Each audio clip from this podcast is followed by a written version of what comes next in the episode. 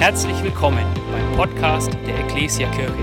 Wir freuen uns, dass du dir die Zeit nimmst, diese Predigt anzuhören und wünschen dir dabei eine ermutigende Begegnung mit Gott. Wir starten heute Morgen mit einer dreiteiligen Predigtserie, die heißt Gemeinsam unterwegs.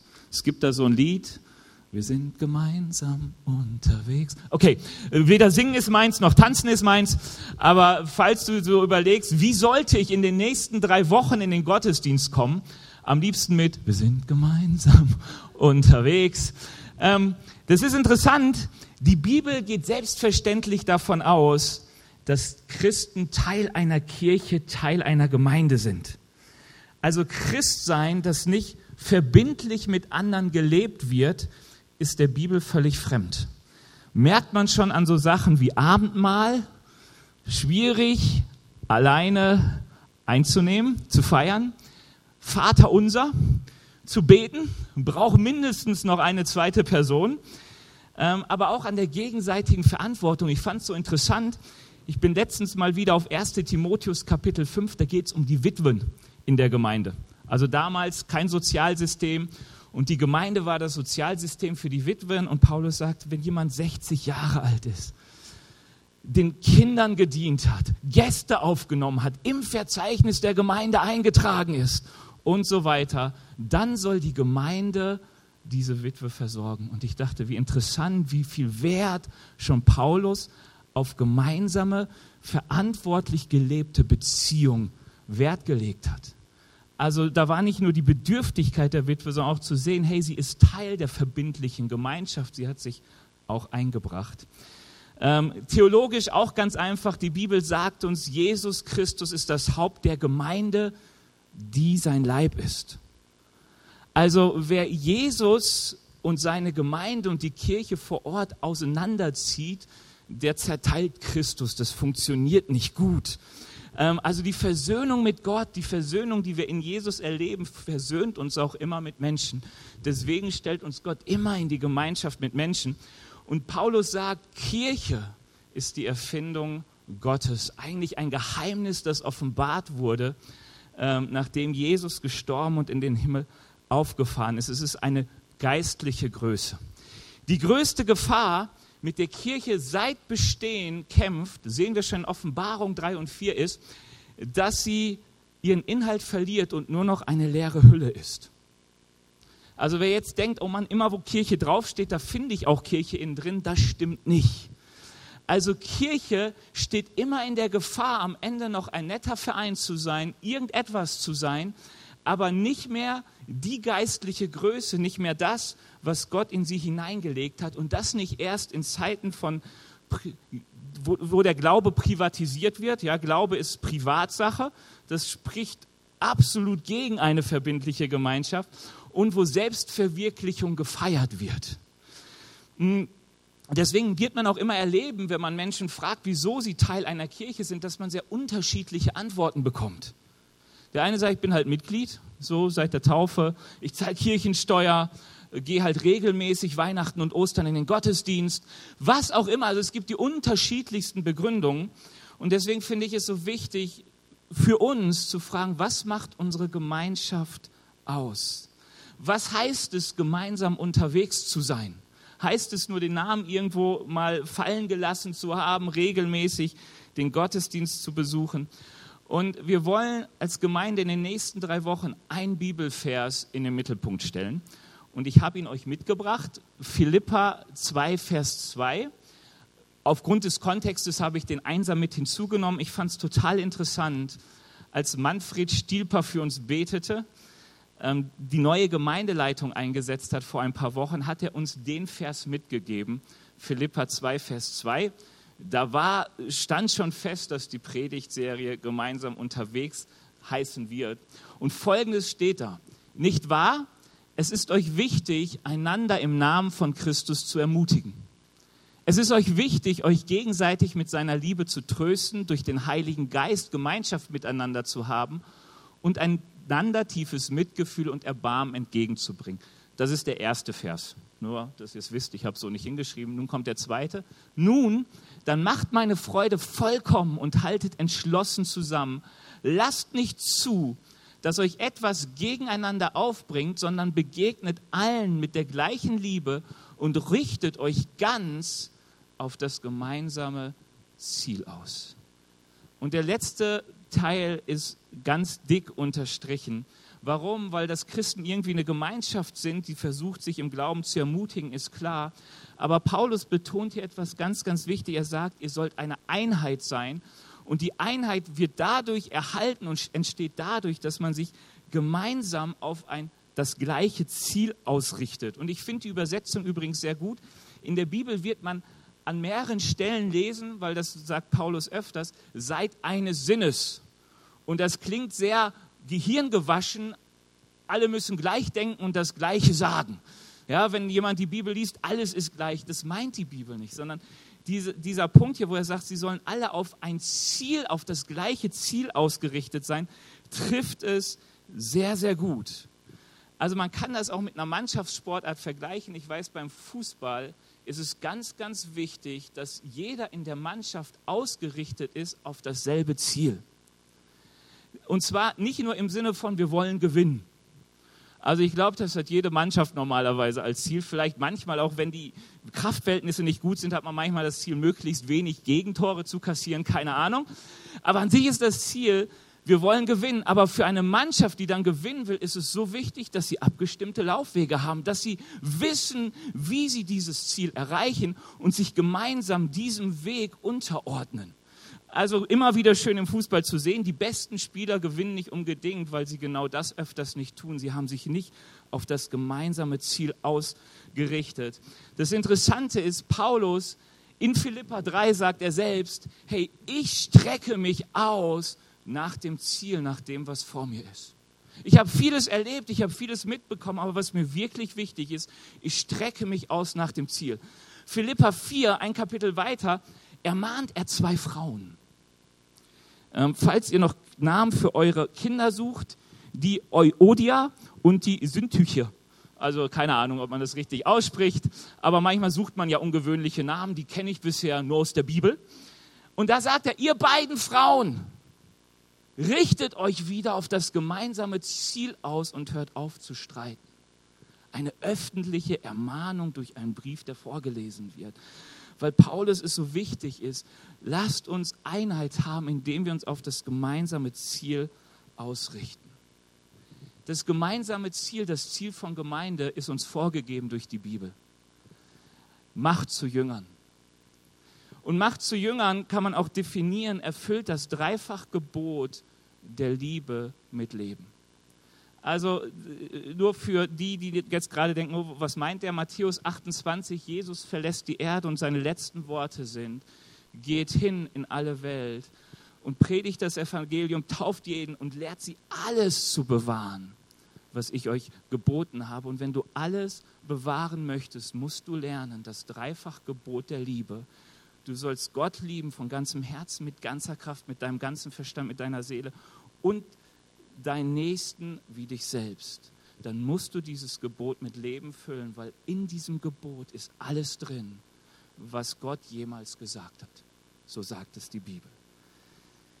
Und für uns heißt das als Gemeinde zu sagen, wir wollen dieses Ziel im Auge haben, wir wollen dieses Dreifachgebot der Liebe mit Leben füllen, wir wollen uns gegenseitig dazu ermutigen und ermahnen, das umzusetzen und das heißt nicht nur zu sagen, ja, finde ich gut, sondern es heißt auch die Laufwege miteinander abzustimmen, den Weg auf derselben Art und Weise zu begegnen. Das, was wir manchmal so im, ich weiß nicht, wer hat schon mal was vom Entdeckekurs oder Kompass gehört? Okay. Das findet regelmäßig statt. Wieso? Wir stellen in diesem Kurs vor, was unser Ziel ist, nämlich dass wir dieses Dreifachgebot der Liebe mit Leben füllen und wie wir dieses Ziel erreichen wollen, wie die Laufwege sind, dass es auch funktioniert. Weil wir sagen, es ist so wichtig, dass wir das einprägen, auch gerne Vision genannt.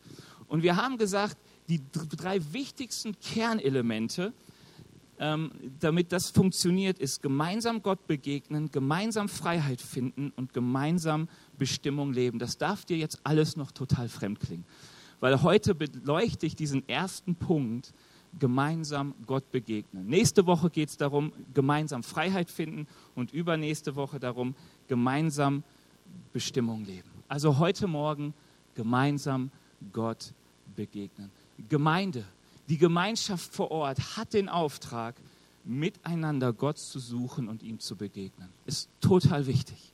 Warum? Weil du sollst Gott lieben von ganzem Herzen, mit aller Kraft, mit deiner Seele und Verstand. Und du kannst nur lieben, wen du kennst.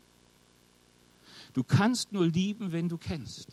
Wenn du dem Gott nicht begegnest, den du lieben sollst, kannst du Gott nicht lieben. Du kannst ein Bild von ihm nett finden, das nennt sich Götzendienst. Das gibt es auch unter Christen, weil man Bilder von Gott liebt, die überhaupt nicht der Realität entsprechen. Aber die Bibel gibt uns den Auftrag, ihn wirklich zu lieben und dafür braucht es echte Begegnung. Also meine Frau, auch selbst meine Liebe zu meiner Frau würde erkalten, wenn wir uns nicht mehr begegnen. Ich lerne sie kennen und immer wieder bekomme ich ein Stück von ihr offenbart in der Begegnung mit ihr. Und deswegen soll Gemeinde einen Ort schaffen, wo sie miteinander Gott suchen, weil Gott etwas in, in, in die Mitte, eine Verheißung in die Mitte seines Volkes hineingelegt hat. Wenn zwei oder drei in meinem Namen zusammenkommen, bin ich mitten unter ihnen. Er hat ihnen eine Verheißung gegeben, dass er in ihrer Mitte wohnt. Sein Volk hat nicht nur die Pflicht, sondern das Vorrecht, ihn zu suchen und sich dabei darauf verlassen zu dürfen, dass Gott sich offenbart. Ist das nicht genial?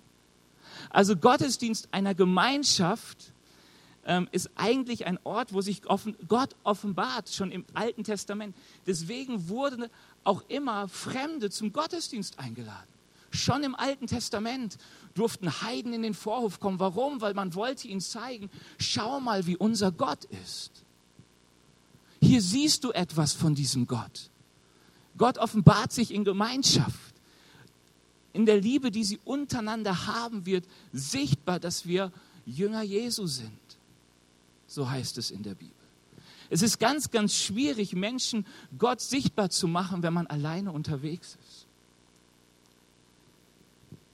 Und die Bibel sagt uns, dass diese Verheißung, die Gott uns gegeben hat, dort Realität wird, wo Gemeinschaft, Gemeinde eine Gemeinschaft ist, die Gott in Einheit sucht. Und das ist total interessant, wenn man da mal die Bibel durchgeht, gerade in Apostelgeschichte, wenn es heißt, sie erhoben einmütig ihre Stimme lest mal die Bibel im Zusammenhang mit diesem Wort einmütig durch, wie oft es dadurch ging, dass sie ausgerichtet waren auf das gleiche Ziel, wenn sie Gott gesucht haben.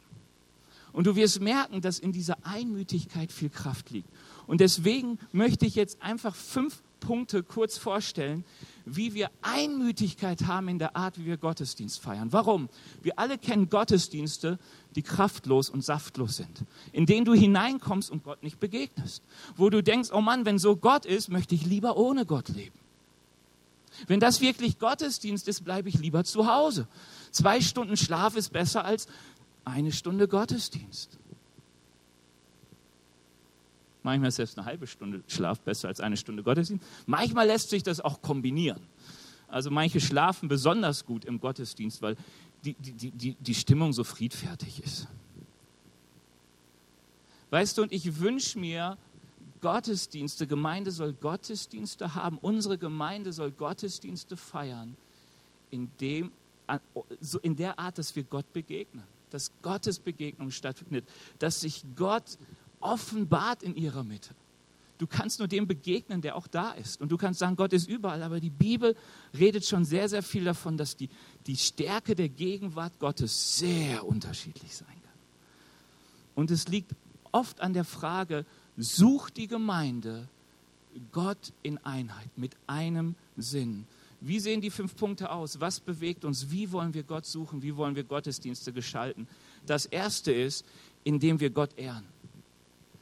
Gottesdienst wird dadurch zum Gottesdienst, dass Jesus im Mittelpunkt steht. Dass Jesus der Mittelpunkt der Anbetung ist. Dass Jesus der ist, um dem sich alles dreht. Warum? Weil die Bibel sagt uns, mein Lebensglück ist Jesus. Wir singen es manchmal, dass alles gehen kann, dass wir alles verlieren können, nur ein Wunsch, in der Gegenwart Gottes zu sein. Und lass uns ehrlich sein, das hört sich gut an, aber es ist nicht immer so in unserem Leben.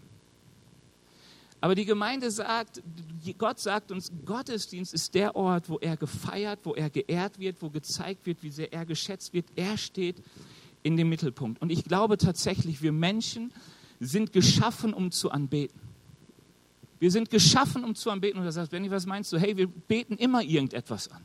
Du betest vielleicht dein neues Auto an, dein neues Handy. Vielleicht betest du dich selber an, deine Weisheit, deinen Verstand und was weiß ich nicht alles.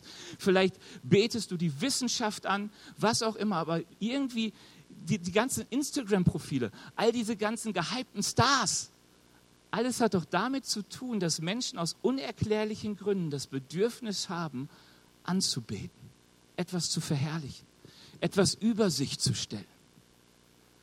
Und die Bibel sagt uns, wir leben dann in unsere Berufung, wenn wir Jesus als den gefunden haben, der über alles steht, an dem ich mich freuen will, Tag ein und Tag aus, an dem ich sage, alles, was ich zum Leben brauche, ist er. Alles, was mir Glück verschafft, ist er. Und das soll im Gottesdienst sichtbar werden. Was ist der häufigste Fehler, was wir falsch machen? Ist, wir ehren nicht Gott. Philippa sagt, sagt Paulus, es gibt die Menschen, deren Gott ihr Bauch ist. Philippa 3, Vers 19. Hast du vielleicht schon mal gelesen? Ich dachte, okay, ich kenne so richtige Bäuche. Ich kann meinen auch besser präsentieren. Okay, sieht nicht schön aus, ich finde es auch immer hässlich, aber ich habe keinen Spiegel, dann, da, daher schockt es mich nicht so. Ähm, ist auch nur das Hohlkreuz, nicht der. Egal. Aber was meint die Bibel damit? Hey, wir sprechen so oft und so gerne vom Bauchgefühl.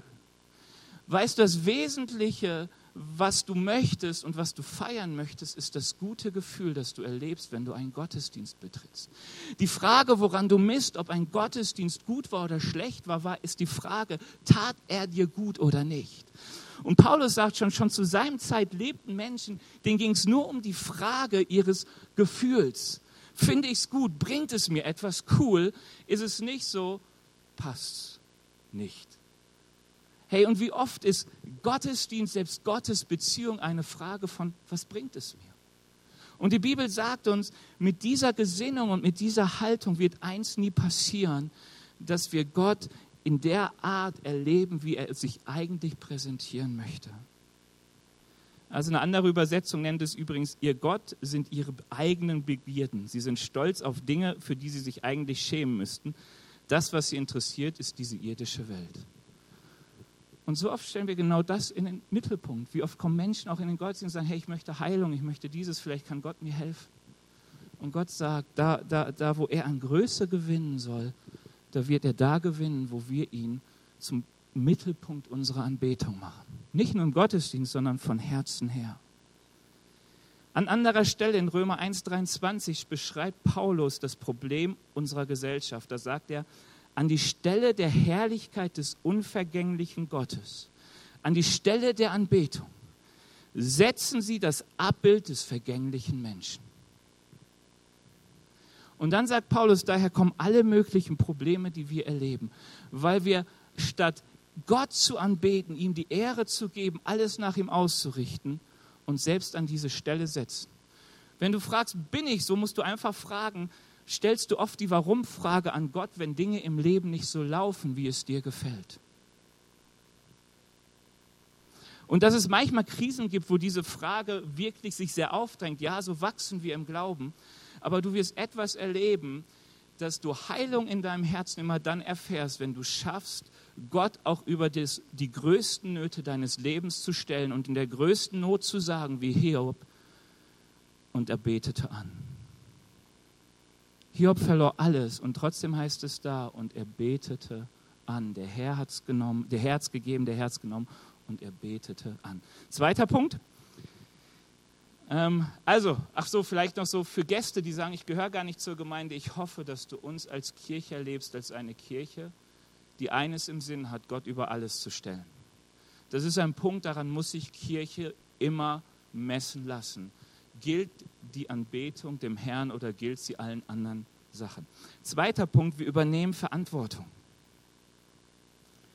Das ist ein ganz, ganz interessanter Punkt, weil sich die Gottesdienstform in den letzten Jahrhunderten, sogar Jahrtausenden sehr verändert hat zu dem, wie es früher einmal war. Was meine ich damit? Früher war Gottesdienst ein Ort, an dem alle beteiligt waren. Paulus schreibt das den Korinthern, er sagt, hey, wenn ihr zusammenkommt, habe ein jeder etwas, eine Offenbarung, ein Lied, ein Psalm, jeder bringe etwas mit. Wenn, wenn, wenn gepredigt wurde, hat man sich hinterher darüber ausgetauscht, miteinander diskutiert, wie lebst du das? Hat einander gesegnet. Und die Bibel sagt uns, dass Gottesdienst in der Verantwortung von jedem liegt, nicht in der Verantwortung nur des Pastors oder Einzelner. Wenn du hier sitzt und am Ende des Gottesdienstes rausgehst und sagst, ja, war heute nicht so gut, was die gemacht haben, dann verhältst du dich zumindest nicht wie jemand, der Teil dieser Kirche ist. Weil die, Paulus sagt immer, wenn ihr zusammenkommt, denkt daran, ihr seid selbst Werkzeuge Gottes um die Atmosphäre und den Gottesdienst zu prägen. Jeder ist Gestalter von uns. Ähm, jeder kann, jeder ist Gestalter. Und ganz ehrlich, im Gottesdienst kannst du Gestalter zum Guten oder zum Bösen sein. Also auch äh, sich das Mitmachen zu verweigern ähm, oder pausieren hat eine Auswirkung. Überleg mal, du willst Lobpreis machen und alle sitzen so da. Du, da kann der Lobpreiser noch so toll unterwegs sein. Die Bibel sagt uns, seid da, damit ihr euch gegenseitig ermutigt, ermahnt und tröstet. Kommt vorbereitet in den Gottesdienst, indem ihr schon gebetet habt, indem euer Herz mit Erwartung gefüllt ist, indem ihr eins wisst, geben ist seliger als nehmen. Ich glaube diesem Wort und das ist, was ich als Pastor erlebe, weil ich hätte einen unheimlich armseligen Job, wenn geben nicht seliger wäre als nehmen. Ja, Benny, wo ist denn der Gottesdienst, wo du mal auftankst? Hey, ich tanke auf in der Predigtvorbereitung, ich tanke auf beim Predigen. Weil geben ist seliger als nehmen. Der Lobpreiser im Puck tankt auf beim Lobpreis vorbereiten und beim Lobpreis machen. Geben ist seliger als nehmen. Die Konsumhaltung, die sich bei uns so eingeschlichen hat, wo tanke ich denn auf, die findest du in der Bibel nirgendwo. Das ist ganz interessant die kirchliche Historie hat Kirche so geprägt, dass man Menschen in die Konsumhaltung versetzt. Hey, das ist die Tragik jetzt von dieser Corona-Zeit. Wir haben es noch verstärkt, indem wir sagen, hey, du musst leider vom Fernseher bleiben, du kannst nur noch konsumieren. Aber eigentlich lebt Gottesdienst davon, dass ihn Menschen prägen. Ich habe mal ein cooles Zitat gelesen ich weiß nicht, von wem es ist, kann man ja googeln, dann findet man es. Gott wohnt nicht in der Kirche, er wohnt in den Menschen, die ihn hineintragen. Gott wohnt nicht in der Kirche, er wohnt in den Menschen, die ihn hineintragen. Das ist ein ganz wichtiger Satz, ein cooler Satz, auch wenn du über Kirche nachdenkst und so. Ähm, er lebt davon, dass wir vorbereitet kommen und wissen, wir haben eine Verantwortung. Deswegen sagt die Bibel auch, ver, verpasst euer Zusammenkommen nicht. Und da steht nicht, damit ihr nicht ausbrennt und leer lauft, sondern damit ihr euch gegenseitig ermutigen und ermahnen und trösten könnt. Da, da sagt Paulus etwas, er, er spielt etwas einen zu. Er sagt, du hast eine Verantwortung zu trösten, zu ermahnen. Und wenn das in Gegenseitigkeit geschieht, lebt der Gottesdienst auf. Übrigens gestern voll cool. Ich hab, war bei einem Gottesdienst, weil ich dachte, schön, Florian Fürst, Pastor in Neumarkt, hat geheiratet. Ähm, und ich dachte, oh, Traugottesdienst ist auch cool. War schön, echt schön, so in dieser Weidenkirche in Pappenheim draußen im Grün. Die Sonne war ein bisschen heiß. Aber nach dem Gottesdienst kam Dave zu mir, Metzner, keine Ahnung, wer ihn kennt, und sagt, Benny, das ist ja interessant. Also ich sehe ihn nur ganz selten. Er sagt, Ben, ich habe von dir geträumt heute Nacht und eigentlich wollte ich dich anschreiben. Also äh, denk nichts Falsches. Und er hat dann gesagt, ich habe eine Botschaft für dich von Gott und hat mir was gesagt mit Gewicht. Und ich dachte, das macht gemeinsam Gott begegnen aus. Es ist auch nicht begrenzt auf das, was der Prediger macht oder auf den Lobpreis. Wir nehmen uns Zeit, gemeinsam Gott zu suchen und die Zeit beginnt schon vor dem Gottesdienst und endet deutlich danach. Dritter Punkt, wir dienen Menschen. Was meine ich damit? Die Bibel, und das ist das, was ich habe mal die, die, die Hauptkernpunkte unserer Verantwortung mal so zusammengefasst. Gott ehren, Menschen dienen. Was meine ich damit? Die Bibel sagt, nichts wichtiger ist für Christen, als echte Liebe untereinander zu haben. Einheit und, und, und die Stärke von der Gegenwart Gottes ist extrem abhängig von der Art, wie sehr man sich gegenseitig liebt, weil die Bibel sagt uns, es gibt einen Zusammenhang dazu. Er sagt, wer Gott sagt, er liebt Gott und liebt seinen Bruder nicht, der hat Gott nie erkannt. Das heißt, die Frage meines Bedürfnisses, versöhnt mit dem Menschen der Gemeinde zu leben, ist auch eine Frage meiner Gottesbeziehung. Also wenn du immer merkst, ich trage Unversöhntheit mit mir herum, der andere ist mir gar nicht so wichtig, ja, du denkst durchaus, es ist immer ein Segen, wenn er nicht da ist, dann würde die Bibel sagen, bevor du jetzt Gott feierst, geh zu deinem Bruder, geh zu deiner Schwester, geh zu den Menschen aus der Gemeinde und versöhne dich mit ihm. Gottesdienst lebt von der aufrichtigen Liebe der Menschen, die ihn gestalten. Gemeinde lebt von der aufrichtigen Liebe, die Menschen miteinander haben. Miteinander Vergebung zu üben, aufeinander zuzugehen, aufrichtig zu sein, offen zu sein, die Versöhnung zu suchen. Du, wir können dem allen aus dem Weg gehen heutzutage allem aus dem Weg gehen. Du kannst dich einfach in den Gottesdienst setzen. Du kannst sagen, hey, das hört man ja auch manchmal von vorne, vergiss jetzt, wer links und rechts von dir sitzt. Lass uns einfach ausrichten auf Gott. Und du sagst, genau das ist meine Lebensphilosophie.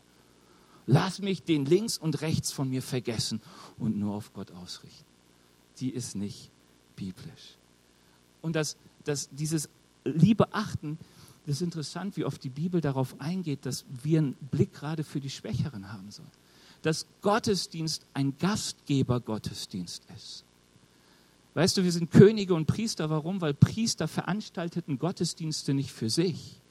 Es waren Gottesdienste, wo sie Gott suchten und von der Begegnung etwas versuchten, an den Menschen weiterzugeben, die Schwierigkeiten hatten, selbst den Zugang zu Gott zu finden. Und wenn du manchmal fragst, wie kann ich denn Annahme in der Gemeinde leben, wie kann meine Verantwortung zunehmen, es ist so einfach. Lad mal jemanden ein, der dir wirklich von Bedeutung ist und kein Christ ist und bring ihn mit in den Gottesdienst. Und du wirst Gottesdienst mit ganz, ganz anderen Augen betrachten. Das merke ich dann immer dann, wenn Leute auf mich zukommen und sagen, Benny, Benny, können wir das heute mal anders machen? Ich habe einen Gast dabei.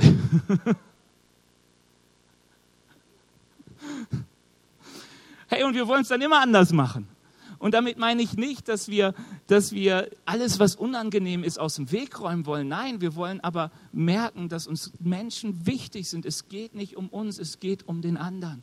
Achtet einander höher, nee, achtet den anderen höher als dich selbst. Das gilt auch gerade für einen Gottesdienst. Wie viel weniger Probleme hätten wir, wenn wir das so leben würden? Warum? Was ist unser Problem so oft? dass wir immer wollen, dass uns gedient wird. Meine Gemeinde, mein Lobpreis, das muss so und so sein immer von der Frage, immer den Blick auf das eigene Bauchgefühl, den eigenen Bedürfnissen, fragen wir uns, dient mir das, was wir im Gottesdienst machen? Dient mir das, was wir in der Gemeinde machen? Und die Bibel sagt uns, das hat immer damit zu tun, dass der Einzelne noch nicht reif ist. Weil wenn er reif wäre, wüsste er, wie wichtig es ist, seine Kraft einzusetzen, den anderen mitzunehmen. Vierter Punkt, den liebe ich, wir leben als Botschafter Gottes. Die Bibel sagt, dass wir Botschafter Gottes sind und ich liebe etwas an diesem Begriff, nämlich Botschafter haben zwei wichtige Realitäten bis heute. Sie unterstehen den Gesetzen des Landes, aus dem sie herkommen und sie sind ausgestattet mit der Autorität des Landes, aus dem sie kommen. Und die Bibel sagt uns, wir sind Botschafter Christi, wir sind Botschafter des Reiches Gottes.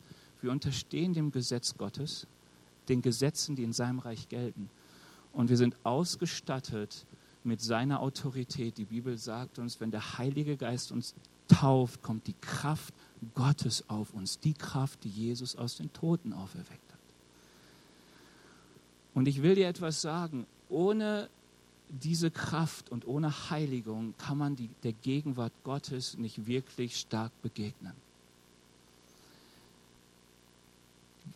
Gottesdienst ist die Gemeinschaft derer, die Gott lieben und ihm Gehorsam ausdrücken. Die Bibel sagt uns vom ersten bis zum letzten Buch, Unreinheit und Sünde wird immer dazu führen, dass sich Gott zurückzieht. Glaube nie, dass wenn du in deinem Leben Sünde duldest, dass die Kraft Gottes stark zunehmen kann. Glaube nie, dass die Begegnung mit Gott besonders schön sein wird.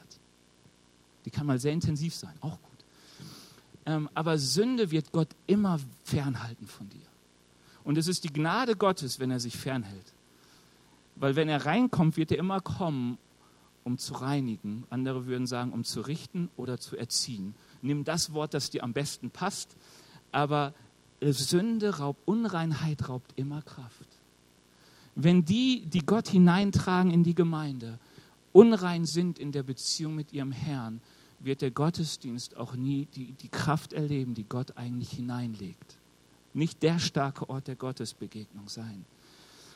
Und Gottesdienst ist die Gemeinschaft derer, die in der Kraft Gottes und im Glauben gehen. Das fand ich so interessant, dass es von Jesus persönlich heißt, als er in Nazareth war und einen Heilungsgottesdienst veranstaltete, dass so wenig Kraft von Gott da war, dass nur wenige gesund wurden. Und der Grund war, dass die Gemeinschaft derer, die sich versammelt hatten, ungläubig war, Zweifler waren. Das ist interessant, oder? Jesus selbst. Hier können die coolsten Menschen auftreten, die geistgesalbtesten Menschen. Wenn wir als Gemeinde nicht relevant leben, nicht als Botschafter unterwegs sind, nicht gefüllt sind mit dem Heiligen Geist, nicht wirklich suchen, im Gehorsam gegenüber Gott zu leben, dann wird Gottesdienst immer ein Ort sein, wo es an Kraft und Begegnung fehlt. Weißt du, woran das liegt, dass so oft im Gottesdienst das Äußere viel wichtiger ist als das Innere? Botschafter Gottes zu sein heißt aus innerer Überzeugung, auch dann, wenn mich keiner sieht, zu leben, was mir Gott gesagt hat. Das heißt, mich auszustrecken nach seiner Kraft. Gehorsam, ich kann alles im Dunkeln halten. Alles. Ich kann sonst wer sein. Und hier vorne kann ich lächeln und gut predigen und alles Mögliche machen. Und wir lieben so oft die Masken. Ich kann mich noch gut erinnern, wo einer aus unserer Gemeinde rausging, Anfang Mai, seine Maske abnahm und meinte, wie immer, Masken ablegen nach dem Gottesdienst.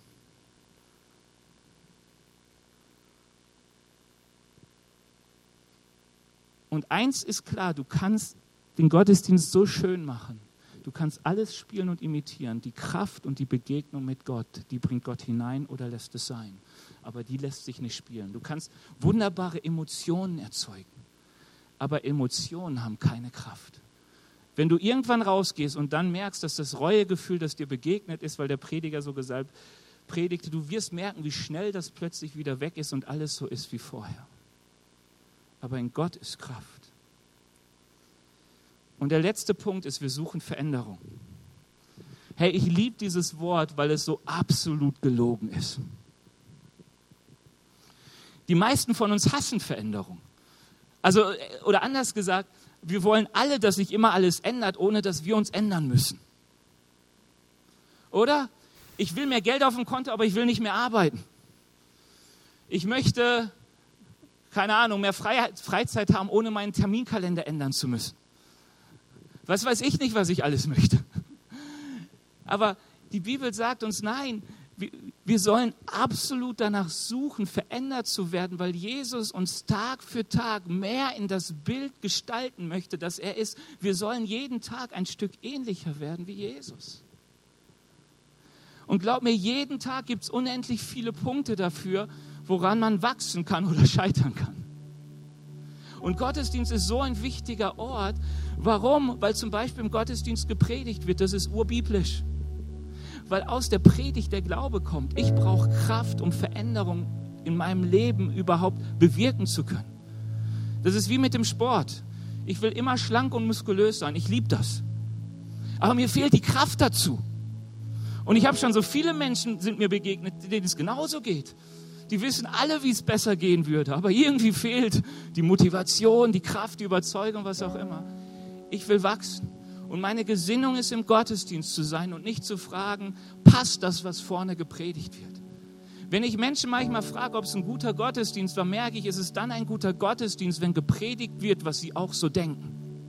Endlich sagt mal jemand das ganz klar, was ich genauso empfinde. So könnte man das auch betiteln. Das ist ein Fehler, weil äh, sich eigentlich nicht verändern wollen, nur zu, zu sagen, okay, so ist es, weil ich da auch bin, dann hat man nicht gelernt, dass man eigentlich, je länger man mit Gott unterwegs ist, immer demütiger wird und merkt, danke Herr, dass du bei mir bleibst, auch wenn ich untreu werde, du bleibst treu. Und danke, dass du Geduld hast, mich zu verändern. Aber ich weiß eins, das ist mir so wichtig und das habe ich mir auf mein Herz geschrieben, ich will mich verändern. Ich weiß, Benny braucht Veränderungen. Wenn ich mal 100 werden sollte, vielleicht müsste ich dafür ein bisschen mehr Sport machen, keine Ahnung. Aber ich ehre meine Eltern, das ist ja die Verheißung ähm, dass man ein langes Leben hat. Also besser als Sport ist, ehre deine Eltern, ehre Vater und Mutter. Ähm, aber wenn ich so alt bin, ich will eins sein, ich will ein Mensch sein, der Jesus ähnlicher ist als heute. Und ich hoffe, dass ich mit 80 ihm noch deutlich ähnlicher bin als mit 60. Dass sich mehr von mir verändert, dass ich in einem Gottesdienst bin und Menschen sich an mir orientieren können und sagen, Benny, das ist ein Vater für uns, der uns ermutigt, im Glauben voranzugehen. Und ich weiß, es funktioniert nur dann, wenn ich mich täglich dafür entscheide, ich brauche Veränderung und ich will mich verändern und ich gehe in Gottesdienst, damit Gott mich ansprechen kann und seinen Finger auf Punkte legen kann und mich ermutigen kann, Schritte zu tun, mich abhält davor, Schritte zu tun, mich manchmal ermahnt, Buße zu tun. Predigten müssen nicht meinem Kopf gefallen. Gottesdienste müssen nicht mein Hirn ansprechen. Sie müssen die Kraft haben, mein Herz zu verändern. Und sie bekommen viel von dieser Kraft, wenn jeder von uns in den Gottesdienst geht mit dem Willen, verändert zu werden. Weil das, was dann Widerspruch bei dir auslöst, wird immer der Punkt sein, den du mit nach Hause nimmst und überlegst, muss ich mich vielleicht ändern. Bei der falschen Gesinnung wird dieser Punkt des Widerspruchs immer dazu führen, dass ich nach Hause gehe und denke, war heute nicht so eine gute Predigt. Ich kann mich noch so gut erinnern, als bei uns ein Prediger war, der hat über Gnade gepredigt. Ich war so 18 Jahre alt. Und ich fand die absolut grottenschlecht. Ich dachte, wie kann man so ein Mist predigen? So ein Weichei-Glaube. Alles Gnade und so. Und so typisch für uns damals war, meine Eltern und wir als Kinder fuhren nach Hause und die sagten so ein bisschen, wie sie den Gottesdienst empfanden. Und die fanden ihn gut. Und ich dachte, die fallen vom Glauben ab. Und ich habe später erst, deutlich später erst gemerkt, ich war zu diesem Zeitpunkt so gesetzlich. Und ich dachte, hey, ich weiß es, warum habe ich lauter so Luschenchristen um mich herum? Ein bisschen übertrieben, also alles in Liebe gedacht. Und weißt du, ich habe gemerkt, ich war blind für Veränderungen, die ich so nötig hatte. Und das, was mir der Anstoß war, war genau der Punkt eigentlich, wo Gott gesagt hat, Benny, ist gut, mal mehr drüber nachzudenken, um dich zu verändern. Aber es brauchte erst eine Fastenwoche, mit Ruhe und Gebet in der Abgeschiedenheit, dass Gott sich nochmal so richtig Zeit genommen hat, in mein Herz hineinzuwirken. Und es ist wichtig, dass du mehrmals im Jahr solche Momente hast, wo Gott dich weiterführt. Lass uns eine Gemeinde sein, die die Veränderung sucht. Wir dürfen mal aufstehen. Ich will einfach mit uns beten.